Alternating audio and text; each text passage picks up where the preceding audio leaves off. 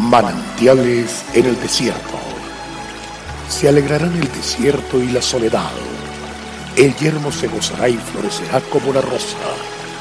Bienvenido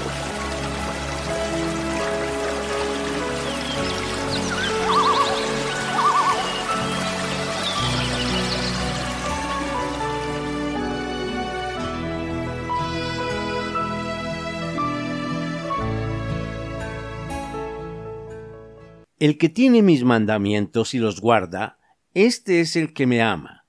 Y el que me ama será amado por mi Padre, y yo le amaré, y me manifestaré a él. Juan 14, 21.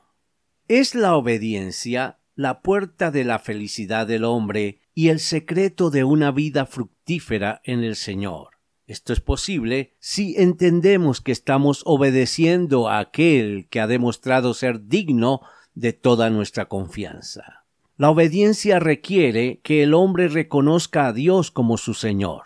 Somos su creación y dependemos de Él. Ella determina la relación correcta entre Dios y el hombre, creador y criatura, diseñador y diseño, padre e hijo, razón por la cual todo aquel que descubre esta llave podrá abrir la puerta a ilimitadas posibilidades de vida plena, victoriosa y llena de poder. Podemos decir que la característica predominante del mundo actual y el factor común en todos los problemas de la sociedad humana se llama rebeldía, es decir, desconocimiento y falta de disposición para seguir las instrucciones dadas por nuestro Creador para el funcionamiento armónico del universo. Es por esto que la obediencia se convierte en la más grande demanda de Dios en su palabra. Los principios que rigen nuestra vida espiritual definen una vida de victoria y poder si nos sujetamos a ellas, o una vida de continuos fracasos y frustraciones si no lo hacemos. El amor no solo son bellas palabras, sino compromiso y conducta. La desobediencia puede ser motivada por la desconfianza. Por eso es necesario aprender a entregar completamente nuestras vidas a Él, pues el que nos creó conoce mejor que nosotros el propósito para el cual nos hizo y nos ama incondicionalmente. El amor en obediencia a Él es más que una simple sensación de afecto, es una actitud que se revela en nuestras acciones. Amado Señor, quiero pedirte que me enseñes a obedecer como tú lo hiciste de una manera incondicional para agradar al Padre. Dame siempre un corazón dispuesto a hacer tu voluntad. Amén. Dios te bendiga.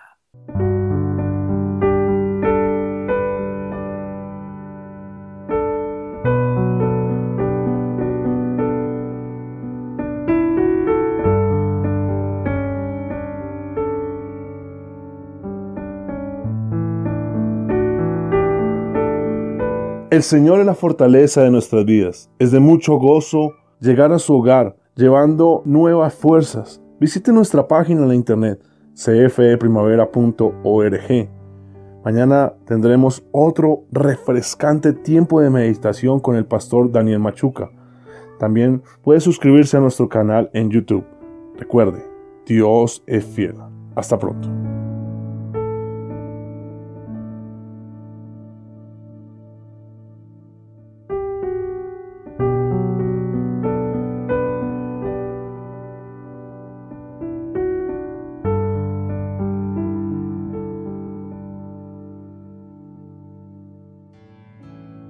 Hasta aquí, manantiales en el desierto.